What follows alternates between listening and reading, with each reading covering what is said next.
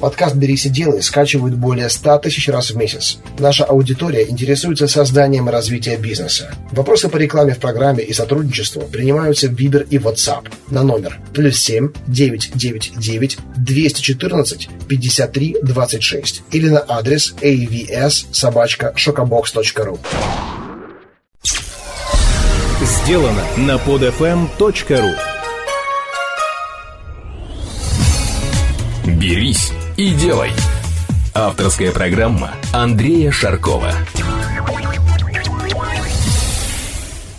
Здравствуйте, это очередной выпуск программы «Берись и делай» и программа о том, как делать бизнес с нуля и о людях, которые это делают.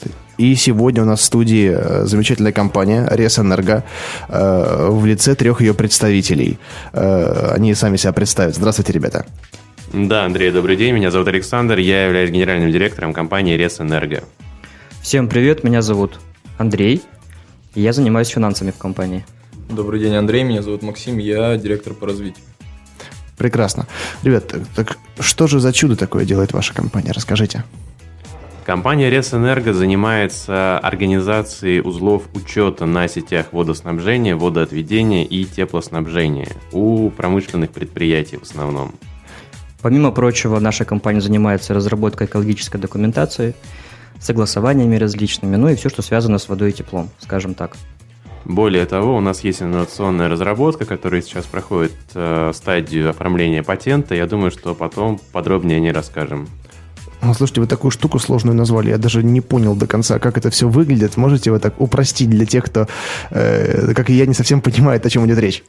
Да, на самом деле все достаточно просто. Любое предприятие пользуется водой, пользуется теплом и отводит, э, грубо говоря, называемые, так называемые стоки, это использованная вода. То есть, э, когда предприятие получает воду, оно должно за нее платить. Это ставится специальный узел учета. Да, это как водосчетчик в квартире, только устройство более сложное, потому что является, скажем так, на больших диаметрах, на большее потребление воды рассчитано, да, там ставится сложное электронное устройство. На теплоснабжение аналогичная ситуация, необходимо считать то тепло, которое потребило предприятие, и заплатить за то тепло, которое было использовано. И на водоотведение это, скажем так, э, на самом деле сейчас наша, наш конек, да, потому что на сетях водоотведения вода, которая уходит либо в сети водоканала, либо в открытый водный источник, который тоже обязаны все считать, но ее считать сложнее, потому что она течет не по напорным трубам, к которым мы все привыкли, а по неким безнапорным потокам, которые не полностью заполнены трубопроводы, каналы и так далее. Слушай, это все вот по-прежнему звучит очень сложно. Вам, вам лет-то сколько, что вы к этому пришли? Нам всем по 26 лет. По 26 лет. возраста, да. И э, вот ваши клиенты, я так понимаю, это большие заводы, крупные компании, э, у которых есть вот необходимость учитывать все это дело. И я всегда представлял, что этот рынок, он достаточно консервативный, и занимаются им взрослые дядьки, а и тут молодые ребята пришли и начали просто всех рвать. Как вообще это произошло? Но так и есть. Рынок достаточно консервативный, и пришлось сломать некоторые стереотипы, пришлось где-то прогнуться нам, пришлось где-то прогнуться нашим клиентам для того, чтобы получить наибольший эффект. А как все началось? То есть нам рассказать с самого начала? Да, просто вот мне сложно представить, как э, молодым ребятам, прогрессивным, э, вот пришла идея заниматься там не рекламой, не интернетом, не маркетингом, как, в принципе, большинству наших гостей, да, а заняться такой достаточно серьезной работой, серьезными вещами. Вы как, с детства, что ли, об этом мечтали? Э, давайте я отвечу на этот вопрос. Э, смотрите, в любом случае, когда открывает бизнес какой-то человек, он открывает его по двум причинам. А, точнее даже по двум, наверное, причинам, причинам открытия этого бизнеса. Он либо хорошо разбирается в этой отрасли, либо он видит какую-то проблему на рынке и хочет ее решить. У нас был путь первый. Мы хорошо в этом разбирались. Так уж получилось, что мы с Александром э, работали примерно в той же отрасли и понимали все эти проблемы. Да, то есть э, мы раньше работали на обычной работе, э, получали за это зарплату, сидели в офисе там с 9 до 12 ночи, скажем так, да, и в какой-то момент просто э, пришло насыщение вот этим всем. То есть ты, когда работаешь в офисе, ты понимаешь, ты видишь проблемы, ты понимаешь, как можно что-то усовершенствовать, тебе не всегда это разрешают делать. Э, у нас как-то с Александром в один момент настало вот вот ощущение того, что пора чем-то заниматься своим, и вот мы э, созрели и открыли свою компанию, которая занимается немножко другими вещами, нежели тот, да, рынок, где мы раньше работали. Но в то же время мы в этом хорошо разбирались. То есть вы не стали конкурентами вашего бывшего работодателя? Нет, на самом деле здесь, да, вот очень тонкая грань. Я думаю, что все, конечно, не поверят, но мы э, с бывшими, с нашими, да, там, работодателями не пересеклись ни разу. Ни разу. На самом деле дело даже не в том, что мы там где-то хотели пересечься, не хотели пересечься. Просто работая на предыдущего работодателя, мы видели какие-то проблемы, которые надо решать. И в эти проблемы работодатель предпочитал не соваться. Угу. Поэтому мы ушли именно для того, чтобы решить эти проблемы. А поскольку он туда не ходит, рынок свободен. А вы пробовали решить этот вопрос внутри той компании, сделать это там, инициативное предложение или нет? Э, э, да, конечно, ну, я не сейчас, конечно, да, конечно же, мы хотели. А, на самом деле, учитывая, что мы, вот, э, несмотря на наш возраст, мы очень ответственны, наверное, даже гиперответственны, что не всегда хорошо. Да, конечно, мы пытались что-то решить. Мы пытались предлагать, мы пытались действовать. Э, я на работе проводил э, раньше там 12-14 часов в сутки, да, то есть была неимоверная усталость, не было отпусков, при всем при этом зарплата была не очень большой. Поэтому, ну, все наработки, они никогда не находят отклика у того человека, который может принять решение, да, ты их либо записываешь, либо забываешь. Вот мы записывали. Мы записали, и когда пришел момент, мы все это подняли и начали действовать по своему же сценарию. Поэтому ну, здесь инновации, скажем так. Угу. Вот это на самом деле очень здорово, потому что многие наши слушатели, они пишут о том, что где искать идею, вот мы хотим, мы готовы заниматься, но вроде бы все занято, все ниши заняты, и вот вы являетесь примером того, как вы видели решение э, внутри компании и решили взять и сделать сами. Э, да, более того, вот сейчас бы я хотел, если Андрей разрешит, да, чтобы наши слушатели, уважаемые, взяли ручку и бумажку, и вот в течение всего эфира записывали полезные вещи, которые они слушают. А вот в конце эфира я проговорил бы то, что я считал полезным из всего, что я здесь услышал. И слушатели потом смогли бы в комментариях отписаться, что они полезно вынесли, что полезного вынес бы я из этого эфира. Отлично, я за. На самом деле, что хотелось отметить, да, по поводу там ниши рынка, свободный, не свободный. Рынок, в котором мы работаем, он создавался задолго до нас. Он создавался еще во времена Советского Союза. На самом деле, э, сети водоснабжения, они существуют еще с царских времен, наверное, да, и потребность в учете того, тех ресурсов, которые были потреблены, да, они тоже присутствовали достаточно давно. Поэтому мы пришли вроде бы на сформировавшийся рынок.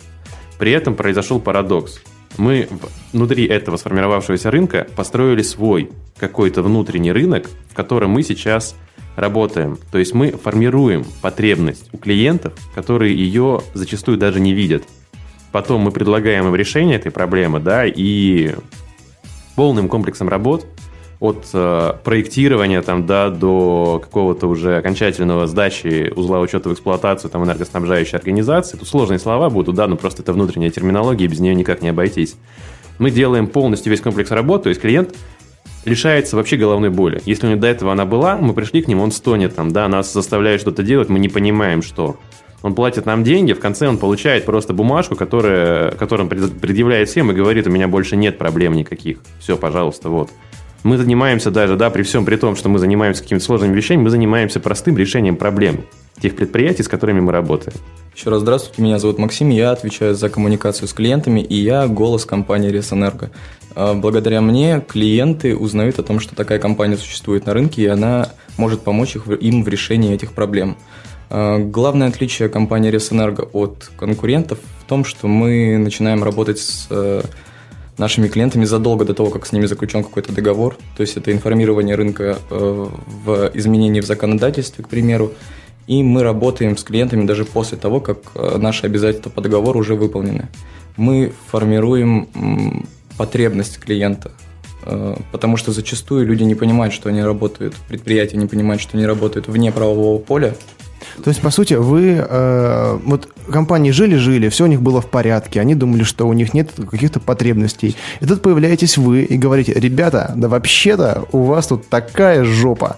Вот с чем-то, с каким-то моментом, они говорят, а мы даже не знали, что она есть и предлагаете свое решение, правильно я понимаю? Да, да. Вот это, это вот это вообще-то высший пилотаж, когда ты создаешь проблему, это не то, что создаешь, э, ты э, вот делаешь highlight на ней, хотя никто до этого не делал никогда. На самом деле эта проблема, да, у предприятия существует, они они не знают, и как правило узнают они только после того, как э, у них возникают проблемы уже с, ресурс, с ресурсоснабжающими организациями. А не бывает такое, что они говорят, ребята, да вообще-то мы жили, не тужили без вас хорошо. Зачем нам вообще вы? Да, такое бывало, и такое встречается зачастую, но, как правило, э, мы оставляем информацию о себе, мы информируем, что сейчас есть какие-то изменения, и люди вспоминают о нас только после того, как к ним приходят какие-то инспекции, уже какие-то возникают штрафы, какая-то ответственность. И после этого они к нам, конечно, обращаются. Но мы э, принимаем какие-то превентивные меры, чтобы люди были к этому готовы. Люди, которые к нам прислушиваются, они получают гораздо меньше головной боли. То есть вы похожи на того доктора, который говорит человеку, что вообще-то он болен, хотя он думает, что он здоров. Это что-то вроде профилактики. Да. Понятно. Нет, по поводу доктора, ну, наверное, да, может быть и нет. Здесь э, в чем была э, основная особенность, да, наша, что мы сделали, да, на рынке.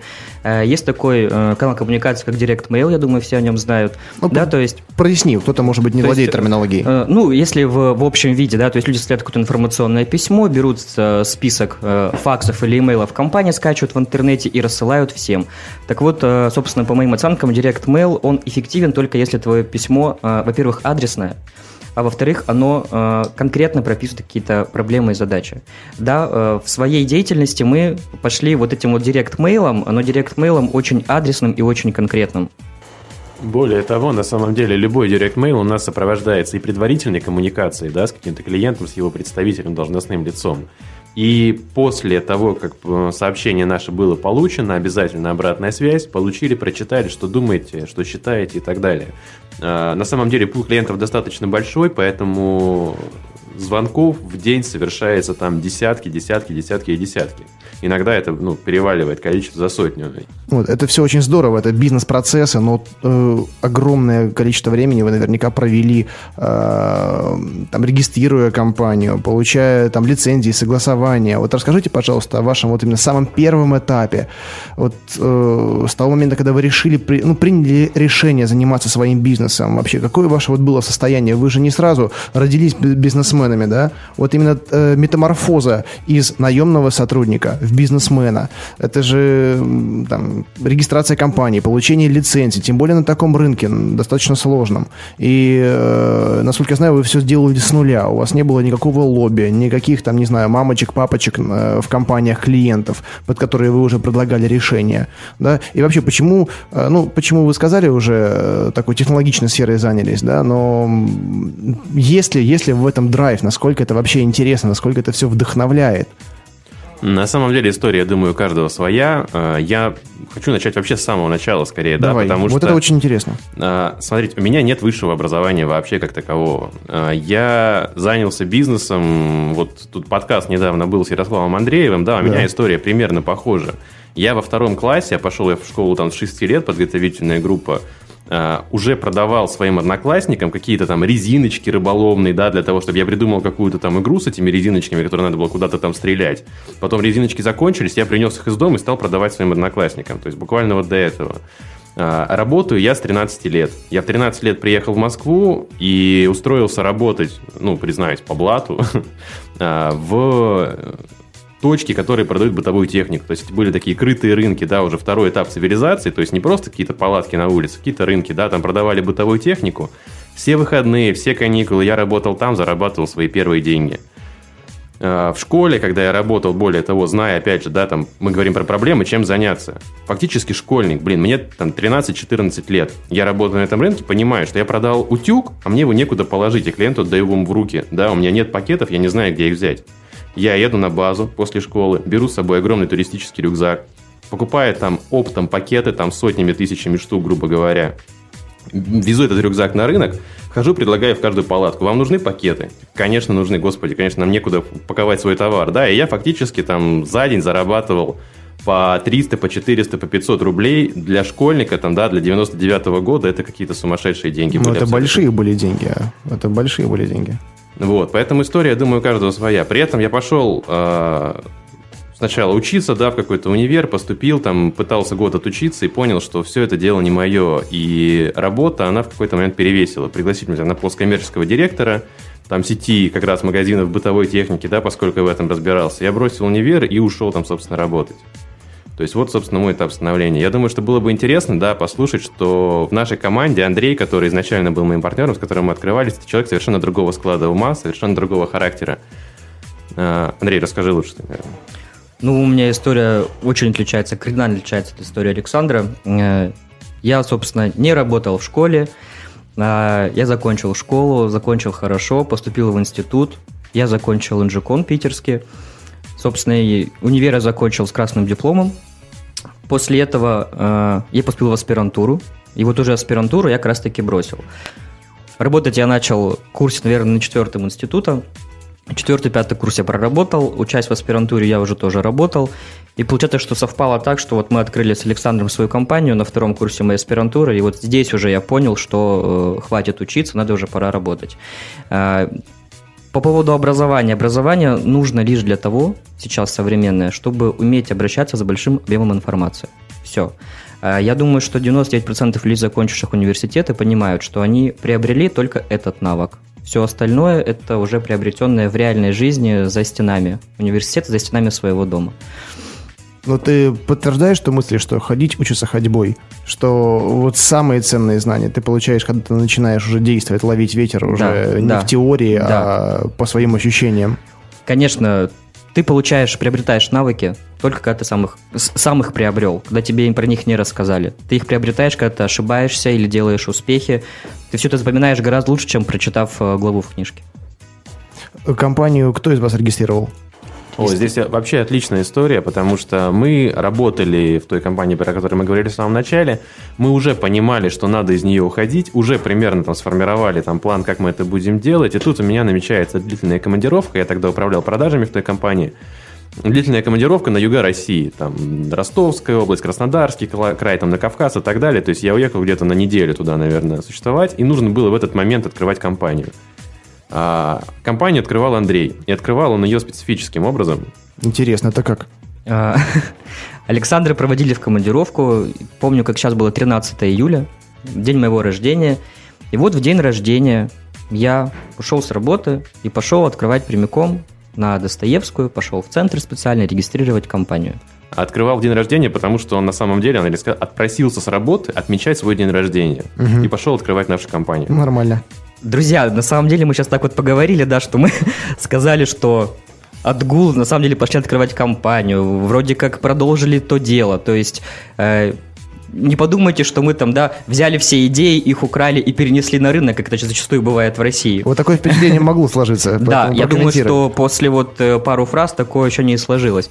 Нет, на самом деле, вот э, что касается совести, совесть наша абсолютно чиста, мы уходили абсолютно честно, и мы открывали бизнес абсолютно честно. Мы, я повторюсь, не пересеклись ни разу ни с кем бы то ни было из наших конкурентов, из наших знакомых. У нас абсолютно свой рынок, абсолютно свои на нем позиции, и путь он тоже свой. Поэтому здесь ничего такого, вот чтобы прямо, знаете, стыдно за что бы, ни, ни за что не стыдно. Вы компанию открывали самостоятельно, проходя все инстанции, или обратились в юридическую какую-то консультацию?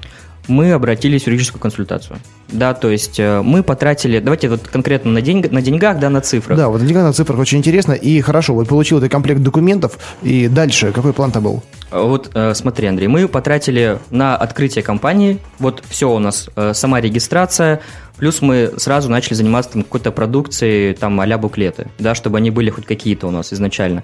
У нас, э, мы потратили 23 тысячи рублей всего. 23 тысячи, э, ни копейка больше. У нас, во-первых, денег лишних просто не было, да, и мы пошли вот э, путем минимальных затрат. Мы открыли компанию, получили пакет документов. Э, мы начали работать с первого дня. То есть я получил 23 числа документы, мы открываем 23 числа расчетный счет, и в этот же день нам счет поступают первые деньги. Опаньки, а как так ты подготовился? На самом деле, да, это была история очень интересная, потому что, вернувшись из командировки, я поехал к потенциальным клиентам уже нашей новой компании с нашим новым, грубо говоря, продуктом. Приехал к ним на место, да, и, скажем так, они были... Они не были клиентами той компании, в которой мы работали, но они не находились рядом с ними. И я знал об их проблеме. Я приехал и говорю, мы открываем сейчас компанию, мы решаем ваши проблемы. Давайте мы решим. Они говорят, да, окей, давайте. Мы с ними заключаем договор, фактически не имея даже расчетного счета в тот момент. В день открытого, открытия расчетного счета мы скидываем им договор по факсу с, со счетом на оплату. И в день открытия расчетного счета нам в счет падают первые деньги от клиента. Прекрасно. Большой это был заказ? Это был по нынешним меркам заказ небольшой, а, но, наверное, для первой сделки это были большие деньги. И вообще, о каких деньгах вот в этой индустрии идет речь? А, Слушайте, на самом деле в этой индустрии у каждого свой заработок в зависимости от рынка, который он охватил. Ну, стандартный комплекс услуг, вот, допустим, самый простой, минимальный. Давайте мы скажем по-другому, дабы ну, не вводить никого в заблуждение, да, то есть э, наш продукт, который мы предлагаем рынку, он стоит от и до. Продукт может стоить там от 10 тысяч рублей до миллиона рублей. В зависимости от потребности, собственно, каждому клиенту своя цена. Нет шаблонных даже коммерческих предложений. Шаблонника нет. Для каждого клиента своя цена. У нас нет двух одинаковых контрактов сейчас. Ну, вот самый первый заказ, какой он был, и насколько эта сумма отличалась от тех, с которыми вы привыкли работать э, в той компании, где вы работали?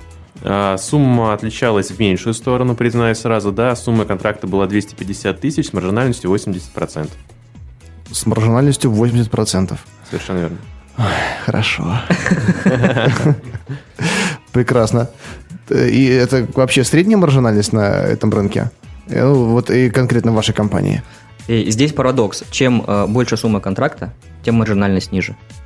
Ну, в принципе, ничего То есть, ну, парадоксального э, в этом то есть, нет. да, то есть сейчас можно подумать, что, ага, 10, 250 тысяч рублей, 80% маржинальности, так, все сразу же э, взяли за основу миллион, умножили на 4, получили маржинальность. Такого не бывает, то есть здесь везде по-разному.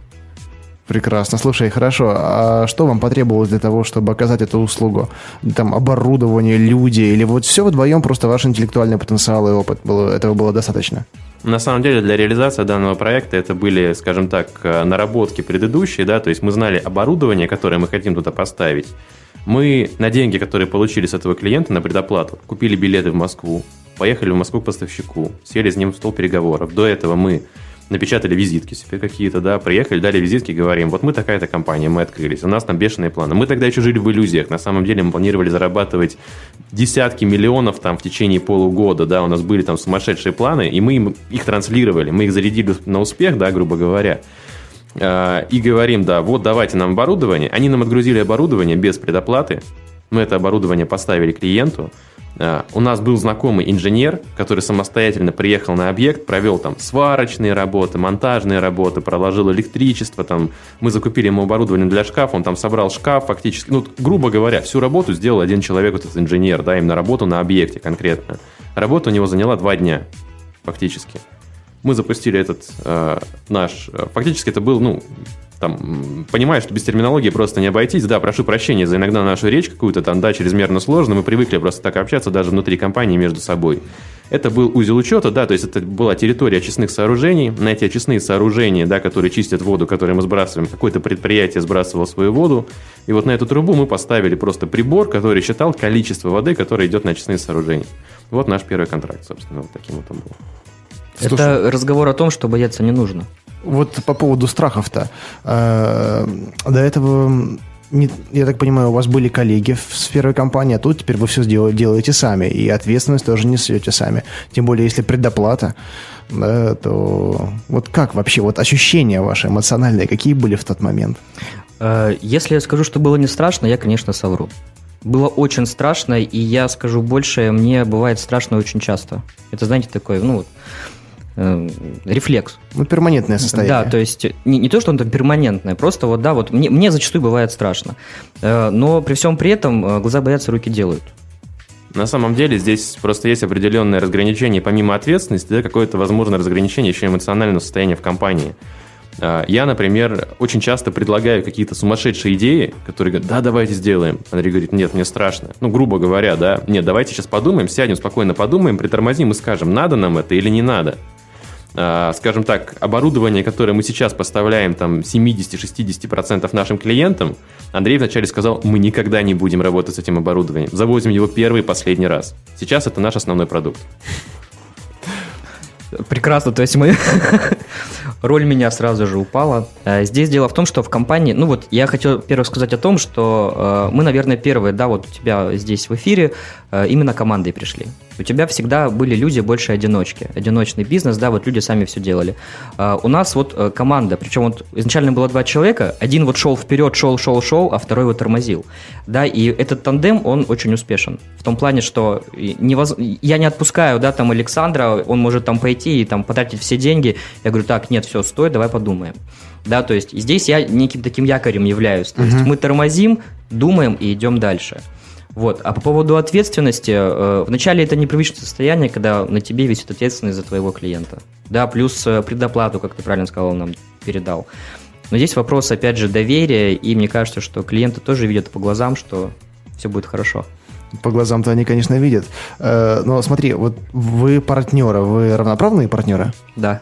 Да. То есть 50-50? Да. Ну, у нас сейчас, сейчас три человека в компании. Да, то есть мы говорим, если Вот мы делаем человека. флешбэк, да, Ага. то тогда у нас было 50 на 50. Да, и э, как вот э, вы на берегу договаривались о распределении ответственности, денег, э, о возможных сценариях? Как вообще это все происходило? На самом деле мы на берегу договорились о распределении денег. Ан- 50 на 50 и 50 на 50, да, здесь все было достаточно просто. Разделение ответственности. Мы работали по 14-16 часов в сутки и несли ответственность совместно, да, там даже в какой-то момент уже слово ответственность пропало, да, было просто гора задач, гора работы какая-то и так далее. А, Более того, да, вот мы говорим там по глазам, да, не только по глазам клиент судит, особенно промышленное предприятие, нужен какой-то презентационный материал.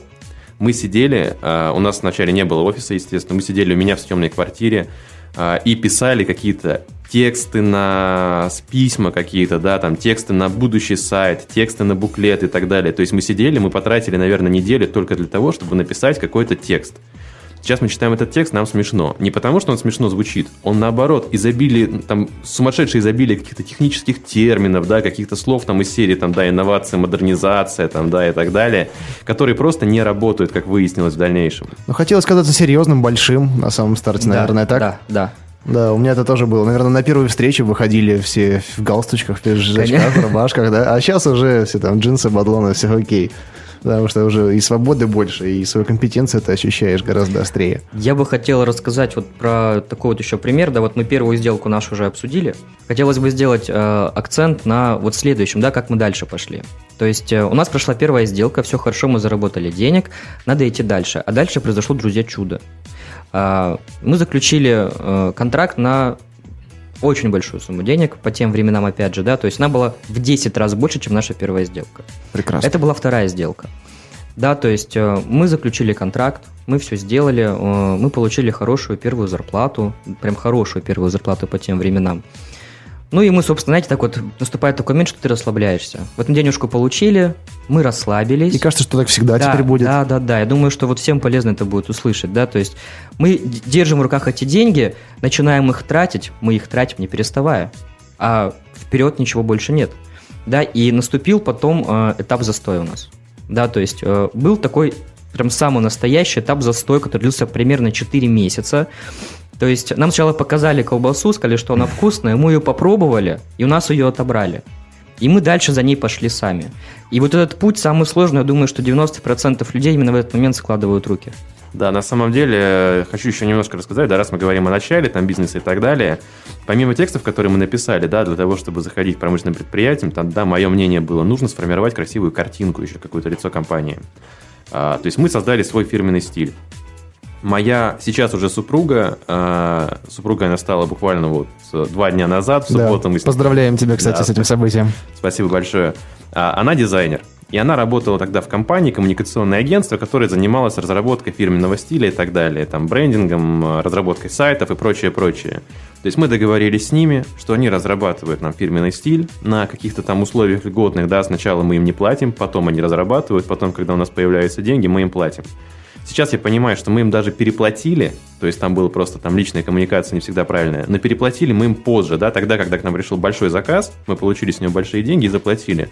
То есть фактически на финансах это никак не сказалось. То есть мы получили презентационный материал весь бесплатно, вернее, ну, в рассрочку, да, в кредит какой-то, мы получили его до того, как мы потратили деньги. Слушай, вот это замечательный пример того, что на самом старте не обязательно вкладывать деньги, можно просто договориться. Да, друзья, вот хотелось бы, вот я слушаю просто подкасты твои, Андрей, да, и хотелось бы дать такой небольшой совет, наверное. А, не нужно тратить сразу много денег, не нужно сразу снимать офис, не нужно покупать себе стол из красного дерева, дабы почувствовать себя бизнесменом. Бизнесмены в себе, все себя еще могут почувствовать там в будущем. На первом этапе нужно все делать по максимуму, и поверьте, у всех есть знакомые, хотя бы знакомые через знакомых, которые могут вам оказать практически любую поддержку от сайта до бухгалтерской консультации, до юридической консультации, до чего угодно. Поэтому нецелесообразно тратить деньги вначале. Я полностью разделяю это мнение, абсолютно. Вот. И на самом деле, да, продолжение экономии средств. Э, я считаю, что сейчас мы, несмотря на то, что у нас достаточно большое количество заказчиков, достаточно крупные наши клиенты, наши затраты минимизированы настолько, что дальше их усушить уже невозможно. Этим, я так понимаю, Андрей занимается. Да. Совершенно верно, да, совершенно верно. Первый наш офис мы сняли э, спустя сколько? 3-4 месяца после открытия компании. Э, это мы нашли просто самое дешевое предложение на рынке. Там было что-то 400 рублей за квадрат. Мы сняли себе 30 квадратов офис. Первый рабочий день мы приходим туда, у нас ни мебели, ничего, да, мы снимаем плитку с потолка, которая навесной потолок. Я сижу на этой плитке с ноутбуком, грубо говоря, работаю. Да интернет там бешено дорогой, покупаем йоту за копейки какие-то, да, сидим с этой йотой работаем. То есть первоначальные затраты, они совершенно не обязательно должны быть массивными, какими-то большими. И даже последующие затраты должны быть небольшими. Я думаю, что Андрею сейчас будет интересно рассказать, где мы сейчас находимся, где мы сейчас снимаем. Ну вот первый наш э, офис просто был на Горьковской. Это был центр города, это был бизнес-центр Троицкий. Поэтому я, на самом деле, там такая хорошая площадка, там очень дешевые площади, и я думаю, что многие могут воспользоваться этим предложением на рынке сейчас. А, сейчас мы снимаем а, офис в бизнес-центре «Кристалл», это метро Елизаровская. Это бизнес-инкубатор. Это бизнес-инкубатор, да, Андрей. Это инкубатор. Э, Причем узнали мы об этой программе абсолютно случайно. Это, опять же, да, в, о том разговоре, что в городе есть поддержка малого бизнеса и есть работающая поддержка малого бизнеса. Нужно было бизнес-план написать, привести его в Карпит. В Карпите рассматривали, потом давали ответ. В общем, мы бизнес-план писали месяц. Да, вот мы написали бизнес-план, не подкопаться, отвезли его в Карпит, и Карпит звонит и говорит, что да, вы прошли, приезжайте, смотрите офис. А, мы хотели офис метров 50-60. Тогда нас было 4 человека. Когда мы приехали в инкубатор, э, в Кристалл, нам говорят, ну, есть последний офис, пойдемте покажем. Мы поднимаемся на этаж, и офис 92 метра. Прекрасно. А, Учитывая, что вот я очень эмоционален, сразу же сказал Александру, Саша, нет, мы уходим отсюда. Нет, он очень большой, он мне подходит. В итоге, когда мы вышли, уже успокоились. Э, ну, давай попробуем, ну, давайте попробуем. В общем, э, за 92 квадратных метра э, мы платили 23 тысячи рублей. Обалдеть, это как? Это, это частичная оплата, оставшуюся часть, которая компенсирует э, там, фонд содействия малому бизнесу? Или как? Какая схема? Там схема следующая. Я думаю, что вот полезно информация прям конкретная, полезная, нынешняя, да, то Поэтому есть... вот берите свои ручки и блокноты, о которых да, да, да, да, да, да, да, первый год, там программа на три года. А, первый год вы платите по-моему, там 20% арендной площади, второй год 50, третий там 70. Ну, это так, примерно, да, такие цифры. Uh-huh. То есть получается, что за 92 метра мы платим, платили 23 тысячи рублей за первый год. Там, то есть, э, учитывая, что в городе, в принципе, в нормальном бизнес-центре стоит квадрат метров 800, ну такой средний, ну, да? примерно так, да. У нас получалось там 200 рублей. На самом деле, более того, бизнес-инкубатор, поскольку оказывает вроде как содействие малому предпринимательству, вы въезжаете в полностью оборудованное помещение. У вас есть мебель, столы, стулья, шкафы. У вас есть ноутбук, не ноутбуки, там, прошу прощения, у нас ноутбуки, да, мы работаем с ноутбуков до сих пор, кстати, уже полтора года. Там есть стационарные компьютеры, не очень мощные, но их хватает для работы. Выделяется лазерный принтер, то есть фактически э, можно въехать и работать с первого дня. Не нужно нести затраты на покупку мебели и всего остального. Это было в том числе решающим фактором. Слушай, это очень здорово, потому что мебель-то поначалу, когда начинаешь покупать, она стоит дороже, чем э, аренда самого помещения. Слушайте, ребят, так а, а бизнес-план, он должен, вообще сам бизнес, он должен быть каким-то инновационным, или вообще любой человек может прийти, который там продает, там, не знаю, презервативы оптом, и может занять место в бизнес-инкубаторе. Какие критерии отбора? Андрей, ну вот последний продукт, наверное, все-таки тогда не пройдет, я так думаю. А, там есть требования этой компании, там есть много отраслей, да, это ЖКХ, инновации, там какие-то э, массовые вещи, там одежда, что-то такое, да, то есть туда, по большому счету, при э, грамотном планировании и при грамотной презентации своего продукта может попасть абсолютно любой человек. Да, там в бизнес-инкубаторе есть абсолютно различные компании, компании, разрабатывающие приложения для телефонов и парикмахерская. да, скажем вот так. То есть, и плюс ко всему, там еще есть компания в сфере ЖКХ, там это мы кто-то еще. Поэтому презентуйте себя правильно, и вы туда попадете. Надо просто сделать акценты на нужных вещах. Конечно. Слушайте, очень здорово. Но давайте вот вернемся э, к моменту застоя, о котором вы говорили, и вообще как, о, про, к проблемам, которые сталкивались перед вами. Главная проблема – это продать. Э, я думаю, что в любом бизнесе главная проблема – это найти рынок сбыта. Э, повторюсь, после нашей вот такой большой сделки, э, когда мы расслабились, у нас начался вот этот, этот период застоя. Было безумно тяжело, безумно даже не то, что тяжело денежно, тяжело морально. Потому что мы привыкли, что мы зарабатываем, а тут все, мы перестали. И этот период длился вот 3-4 месяца.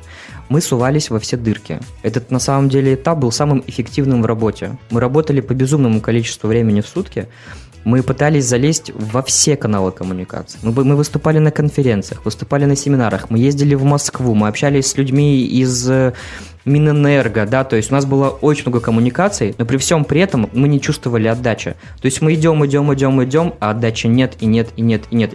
И как всегда, вот по, по классике жанра, когда ты уже расслабляешься и уже думаешь, что все, наверное, это конец, Тут, как всегда, происходит чудо, да, и тебе вот помогает некая волшебная рука, наверное, это рука рынка, и, и она тебя ведет. То есть вот, ну, в этом мы так, да, мы вкладывали деньги. Вначале у нас мы вложили ноль в компанию, да, 23 тысячи. Потом вот этот этап, этап застоя, мы начали вкладывать деньги. То есть и получилось, что все, что мы заработали вот на этих двух сделках первых, мы практически все вложили в эту компанию опять. И ну, сейчас это, конечно, все уже отбилось. Но тогда это было тяжело, но мы нашли, скажем так, рынок сбыта, мы нашли продукт, который будет интересен рынку, и мы начали его продавать, продвигать. Да, на самом деле, просто все это время фактически мы искали ту нишу, в которой можно работать. Да, мы сначала пришли на более-менее конкурентный рынок, а через 3-4 месяца мы сформировали под себя тот пласт рынка, который не был никем тронут. Как раз мы занимались, мы начали заниматься тем, о чем говорили в самом начале. Мы приходим к клиенту, говорим, у тебя есть проблема, и мы можем ее решить. Мы доказываем ему, что у него есть проблема, мы решаем его проблему, и все счастливы. Он нам благодарен за то, что у него нет проблемы, мы ему благодарны за то, что он нам заплатил деньги. И фактически в тот момент, когда мы вскрыли тот пласт рынка, который у нас появился, да, мы поняли, что наших усилий недостаточно для того, чтобы его каким-то образом раскручивать, развивать и так далее. Нам потребовался человек в команде, который будет просто коммуницировать с рынком постоянно, непрерывно и так далее. И более того, а, мы пока не затронули эту тему, да, в определенный момент выяснилось, что нам необходимы допуски на те работы, которые мы проводим. И это было известно заранее, просто мы там по дурачках где-то прокатывали, да, где-то мы там пытались обходить различными лазейками, да, да, мы перерыли там кучу документов, законодательства и так далее. Но уперлись в момент, когда все, нам нужны допуски. Нам нужны допуски. Сейчас это называется там э, допуски СРО, саморегулируемых организаций на проектирование и допуски СРО на строительство. Без них мы не могли дальше шагать никуда. Эти допуски стоили денег, на самом деле, достаточно больших для того, чтобы их получить, нужны были первоначальные затраты. И мы совместили, скажем так, вот у нас было две проблемы, да, нет человека, который общается с рынком, и нет э, фактически денег, да, на то, чтобы потратить их на эти допуски. Мы нашли человека, который просто фактически выкупил долю в нашей компании, мы продали ему 25% компании. Человек, э, на самом деле, мой давний знакомый, мы с ним уже какое-то время назад работали, ну, на дяденьку, да, как говорится. Э, это человек как раз Максим, который представлялся в самом начале. С Максимом мы работали до этого, я какое-то время назад продавал автомобили в Москве, я из Москвы приехал два с половиной года назад, назад, продавал автомобили Peugeot. И Максим был моим стажером. То есть он пришел ко мне, я обучил его продавать автомобили. А через какое-то время я уволился, потом Максим уволился. Максим уехал в Братск, валить лес. Я думаю, что подробнее он об этом, если захочет, расскажет. А потом он приезжает, а, пишет мне в ICQ, говорит, я приехал в Москву, у меня есть деньги, я не знаю, чем заняться. Я говорю, прекрасно, у меня есть дело, я знаю, чем заниматься, но мне сейчас нужны деньги. Приезжай ко мне в Питер. Максим приехал в Питер на первое знакомство. Через месяц буквально он приехал к нам на постоянную работу. Максим, расскажи, как вообще ты стал партнером? И вообще собирался это, и как воспринял это предложение, когда какие-то вот ребята, пускай даже знакомые, да, от тебя просят денег э, за вход, вкладочку сразу? Ну, меня сейчас можно назвать своего рода учредителем, наверное, компании. Э, да, история была достаточно забавная. Я приехал в Санкт-Петербург э, на испытательный срок своего рода. То есть сначала с меня нет никаких вложений речь не шла даже. Просто э, как человек, который может возглавить вот отдел продаж, я приехал. Э, Я прошел испытательный срок благополучно, через месяц. И через месяц мы уже могли говорить о том, чтобы я являлся партнером э, в компании. То есть вместо того, чтобы предложить тебе денег за работу, они попросили денег у тебя. Здесь на самом деле э, ситуация еще в следующем. Учитывая, что мы с Александром люди довольно-таки своеобразные и необычные, да, мыслим мы нестандартно. Так вот, э, казалось бы, Максим приехал к нам с деньгами, ребята, и мы вот должны были, Максим, давай нам деньги, а мы тебе дадим там прибыль, да, ты заработаешь нас. Нет, у нас была ситуация обратная. Максим, давай деньги и работай. И ты должен работать так, чтобы ты покрывал расходы, которые ты несешь. То есть человек принес деньги, начал работать. И поверьте мне, что э, у нас все работают э, очень хорошо, могут лучше, конечно. Все работают на износ. При всем при этом Максим вложил денежку, да, и в то же время начал впахивать. Поверьте мне, что вот мы сами не расслабляемся, и Максиму не даем расслабляться, учитывая, что у нас уже там и люди появились, и другие там звонки, и все-все-все, и ответственность все время растет. Я думаю, что Максим удивился это, этой ситуации несколько. Да, как ты отреагировал, твоя реакция? Не офигел вообще от такой наглости? Ну, нагрузка, да, была достаточно большая, и она стала еще больше, потому что компания растет, расширяется, зона присутствия, она тоже растет. Э, Да, было страшно поначалу э, отдавать деньги, ну, хоть и друзьям, э, если считать Александра. Андрей я практически не знал, но когда я приехал, я увидел, как глаза, глаза горят у ребят, и что рынок это действительно интересно, и я поверил даже не столько в саму компанию, сколько вот в этих людей. Я поверил именно в них, и я не пожалел об этом ни разу. Друзья, думаю, что Максим сделал на самом деле очень удачное вложение в том плане, что он начал работать не с друзьями, а начал работать сначала с партнерами, а потом уже с друзьями. То есть, да, многие делают ошибку в том, что начинают бизнес с друзьями. С друзьями, с родственниками. Вот-вот. И они согласен. ругаются буквально через там, ну, дай бог, месяц, два, полгода. Все разругиваются, все расходятся, деньги потеряны, отношения испорчены, настроение там, да, на нуле. Здесь у нас ситуация другая. Собственно, мы с Александром тоже не были друзьями тогда. Мы были все партнеры по бизнесу, у нас было какое-то общее дело. И уже в ходе работы мы начали дружить. Поэтому здесь, ну, наверное, так будет правильнее. Сначала работа, потом дружба. Ты знаешь, так однажды Рокфеллер сказать, сказал единственная поговорка вот на тему бизнеса и дружбы, что лучше бы дружба, созданная в бизнесе, чем бизнес, созданный на дружбе. Примерно так. Я вот убеждаюсь в этом утверждении с каждым месяцем все больше и больше. Э, Господа, вот э, когда уже все, пошли обороты, пошли клиенты, э, возникает потребность, э, возможно, даже в тех знаниях, которые вам преподавали в университете, но тогда вы не знали, зачем они нужны. И только занявшись делом, ты понимаешь, что да, вообще-то это было бы неплохо, но начинаешь уже учиться всему самостоятельно. Э, Есть ли вот какие-то конкретные такие моменты, которые вы натренировались самостоятельно, и которые вам сейчас помогают, и которые, возможно, вот э, сейчас вот надо тем, кто учится, изучать подробно, но с привязкой к реальности. Давайте, наверное, начну я на это просто отвечать. Э, В чем наша главная отличительная черта сейчас в плане управления именно бизнес-процессами? Мы, во-первых, все планируем. Да, то есть здесь не идет речь о каком-то безумном планировании там э, на месяцы, на годы. Мы каждую неделю ставим друг другу задачи. Мы садимся в переговорки каждую пятницу и пишем друг другу задачи. Да, то есть раньше это было у нас в блокнотах, теперь у нас все это в электронном виде. То есть у нас все знают, кто что должен сделать за неделю. А, у нас планируется все, там у отдела продаж планируются продажи, у бухгалтерии планируется бухгалтерия, у, там, у Александра, да, у меня планируются тоже какие-то стратегические задачи, что мы делаем. А, главное, вот, чем я горжусь сейчас, это нашим финансовым планом. А, финансовый план мы разработали сами с нуля.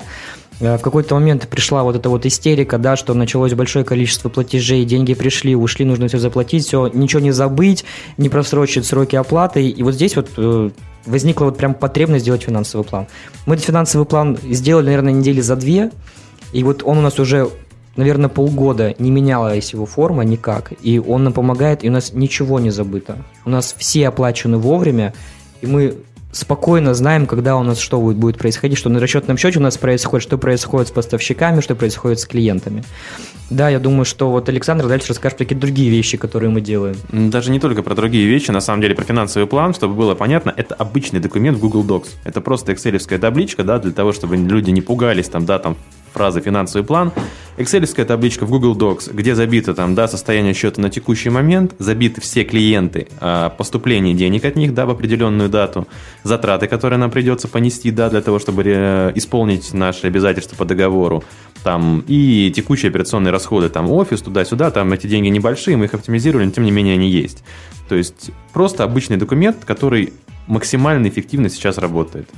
И скажу дальше, да, про планирование мы говорили. У нас есть просто некая так называемая CRM-система. Мы сделали веб-CRM-систему, то есть мы запустили, у нас в том числе все наши э, управленческие функции, да, они максимально выведены в облака, как это сейчас модно говорить, да, в интернете. У нас есть CRM-система, которая базируется на нашем хостинге, да, и она имеет доступ через веб-интерфейс.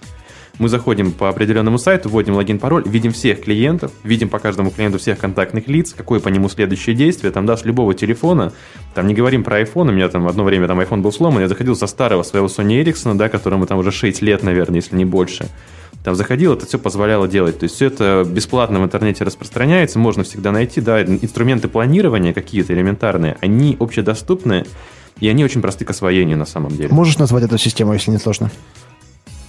Сейчас мы работаем с системой, которая называется клиентская база. Это русская разработка, веб-CRM-система, которая максимально масштабируема. То есть там настраивается каждое поле, для этого не нужно обладать никакими навыками, там поэтапная установка кликами next, next, next, грубо говоря, да, залили ее на хостинг. А дальше заходите в панель управления, все интуитивно понятно, просто настроили, там, поставили галочки, поменяли название полей и стали работать. Все максимально просто и понятно. А, что бы я хотел сказать по поводу компаний, с которыми мы сотрудничаем. А, представьте себе, что миллионы людей в Санкт-Петербурге просыпаются в домах с отоплением, вы делаете себе омлет, закуриваете сигарету, вечером вы там, к примеру, выпиваете пиво. А, и все это предприятия которые производят тепло, обогревают ваши дома. Там, это какие-то птицефабрики, это какие-то табачные компании, пив, заводы, ресурсоснабжающие организации. Большинство из них это наши клиенты.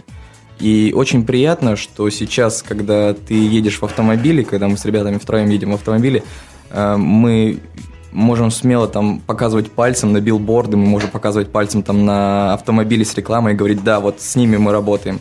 И это все достаточно крупные фабрики, крупные предприятия, и все оказалось не так страшно, как казалось бы. То есть э, к ним зайти очень просто. Э, для клиентов ты в первую очередь, э, наверное, скорее все-таки друг.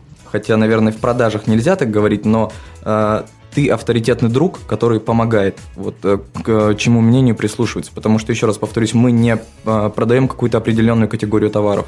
Мы продаем э, именно то, что необходимо клиентам. То есть, если им нужен, э, допустим, расходомер одной компании, да, там... Давайте без терминологии. Да, да, пожалуй, без терминологии. Просто мы предлагаем продукцию, которая подходит именно им. Не какой-то определенной компании, которая именно здесь нужна. Да. Я бы еще хотел добавить, что все наши продукты, все наши решения, они рабочие.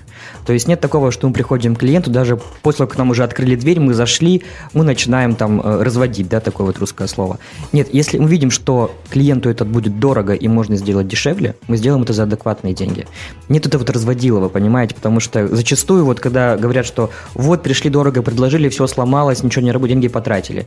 Пока мы не убедимся, что вот то, что мы сделали, работает, и то, что это адекватно по ценнику, мы Ничего не будем предлагать. Добросовестный подход, правильный. Да, более того, поскольку у нас достаточно низкие издержки да, в бизнес-процессах, у нас, правда, операционных затрат очень мало, мы можем позволить себе делать очень низкую стоимость нашего продукта для клиентов. То есть, если мы говорим даже, да, у нас есть какие-то опосредственные, да, грубо говоря, э, наши конкуренты, и они не могут предложить тот ценник, который можем предложить мы. У нас практически все, вся компания работает на аутсорсе. То есть в компании сейчас оформлено официально 6 человек. За ними, за всеми закреплена, закреплена определенная ответственность. То есть каждый отвечает за свою какую-то зону.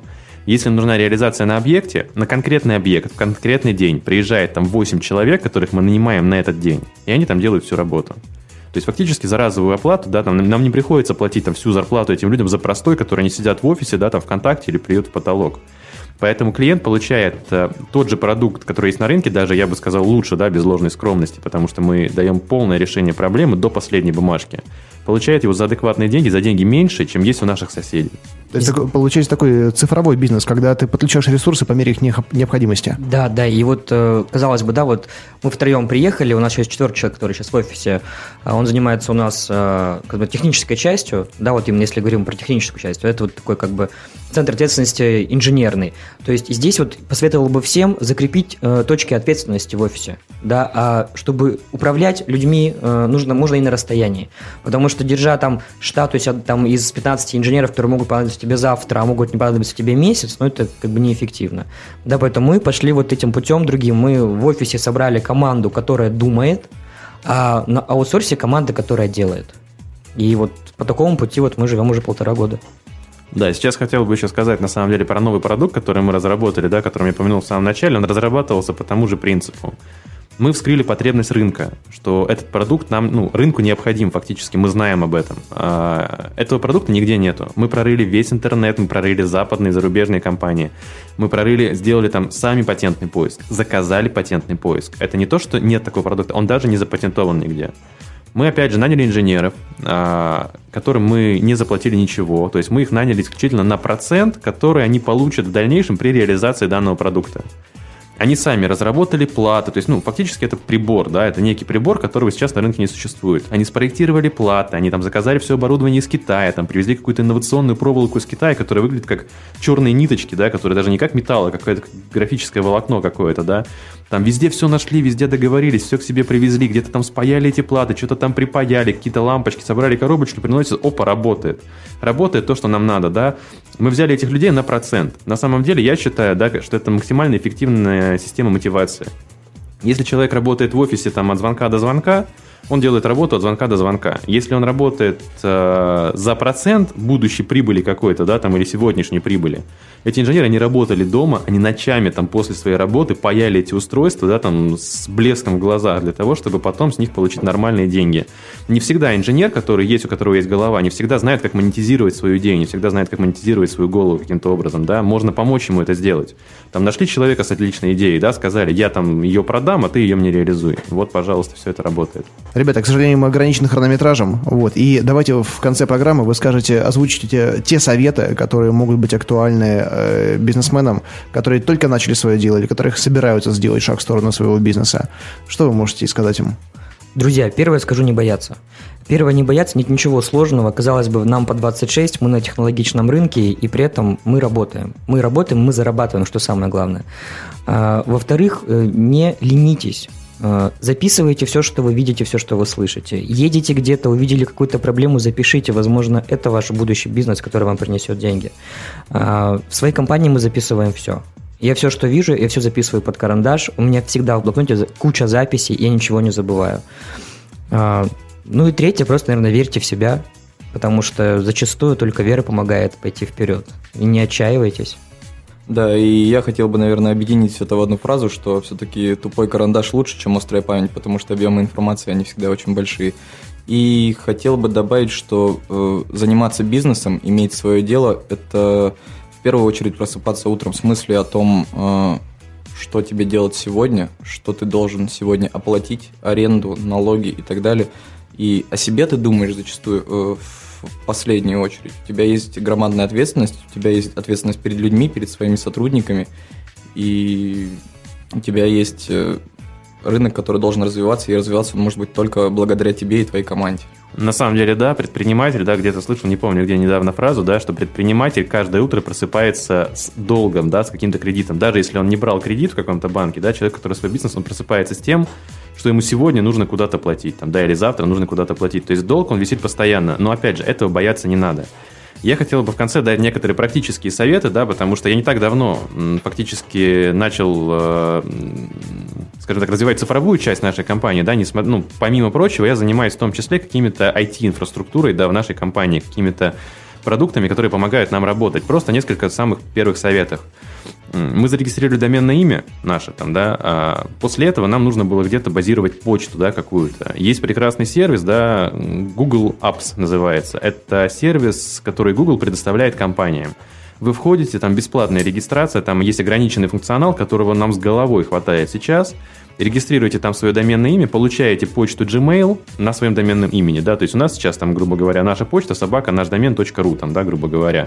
И все эта почта приходит на Gmail. То есть там все, календарь, в котором можно планировать свои события, гугловский, да, то есть мы подключили в календарь всех нас, мы друг другу там, да, какие-то там поездки планируем через календарь. Э, это чат G-Talk, да, когда можно в любой момент там, да, связаться с любым из сотрудников в режиме реального времени, с ними пообщаться, какие-то такие вещи. Опять же, это вот веб-CRM-система. То есть, э, на самом деле, сейчас век цифровых технологий, да, и какую-то возможно всегда упростить свою работу, просто использовав тот или иной продукт, который представлен на рынке. Да, друзья, смотрите, наша программа с недавнего времени, с, прошлой недели будет выходить, э, ну, точнее, уже выходит два раза в неделю. И э, мы, так, скажем так, немного меняем формат, точнее, не то чтобы его меняем, по советам наших слушателей и по нашим соображениям. Э, раз в неделю мы будем предоставлять, представлять э, вот таких ребят, э, которые расскажут о своих историях успеха. И э, второй раз мы будем обсуждать обсуждать какие-то конкретные инструменты, которые помогают бизнесменам, или э, какие-то конкретные направления бизнеса, такие как, например, франчайзинг, да, был очень популярный выпуск. Вот, и э, было бы вам интересно поделиться информацией о каких-то инструментах, э, решениях, которые помогают вам в бизнесе в отдельном выпуске. Я думаю, что да, приглашайте, и мы с удовольствием придем. Прекрасно. Ну, тогда мы увидимся. Ребят, спасибо большое, что пришли. Э, и надеюсь, мы увидимся не, еще не раз в этой студии. И перед вами был пример конкретного офлайнового технологичного бизнеса. Э, люди, которые пошли на рынок, в принципе, который был достаточно занят, но они не побоялись э, больших взрослых компаний и предложили решение, которое оказалось востребованным.